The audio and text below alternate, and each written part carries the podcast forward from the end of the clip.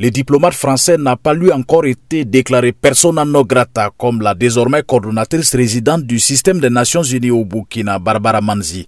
Il y a quelques semaines, Ouagadougou demande à Paris pour l'heure de rappeler Luc Alad en poste dans le pays depuis fin 2019. L'information est révélée par la radio locale Radio Omega qui cite une source au sein du gouvernement. La ministre des Affaires étrangères Olivia Rwamba a demandé à Paris un changement d'interlocuteur. Selon aussi le journal Jeune Afrique, citant une source française, la chef de la diplomatie burkinabé a déjà adressé à cet effet un courrier fin décembre au Quai d'Orsay, précise le journal. Ouagadougou ne fait aucune précision sur ce qui est reproché à l'ambassadeur Luc Alad. Depuis plusieurs mois, les relations entre Ouagadougou et Paris se sont dégradées. L'ambassade de France dans la capitale burkinabé a été attaquée à deux reprises par des manifestants se réclamant des soutiens du capitaine Ibrahim Traoré. Ces manifestants ont, à chacun des rassemblements, demandé le départ de la France du Burkina et prôné un partenariat avec la Russie. Lamine Traoré, Ouagadougou, VOA Afrique.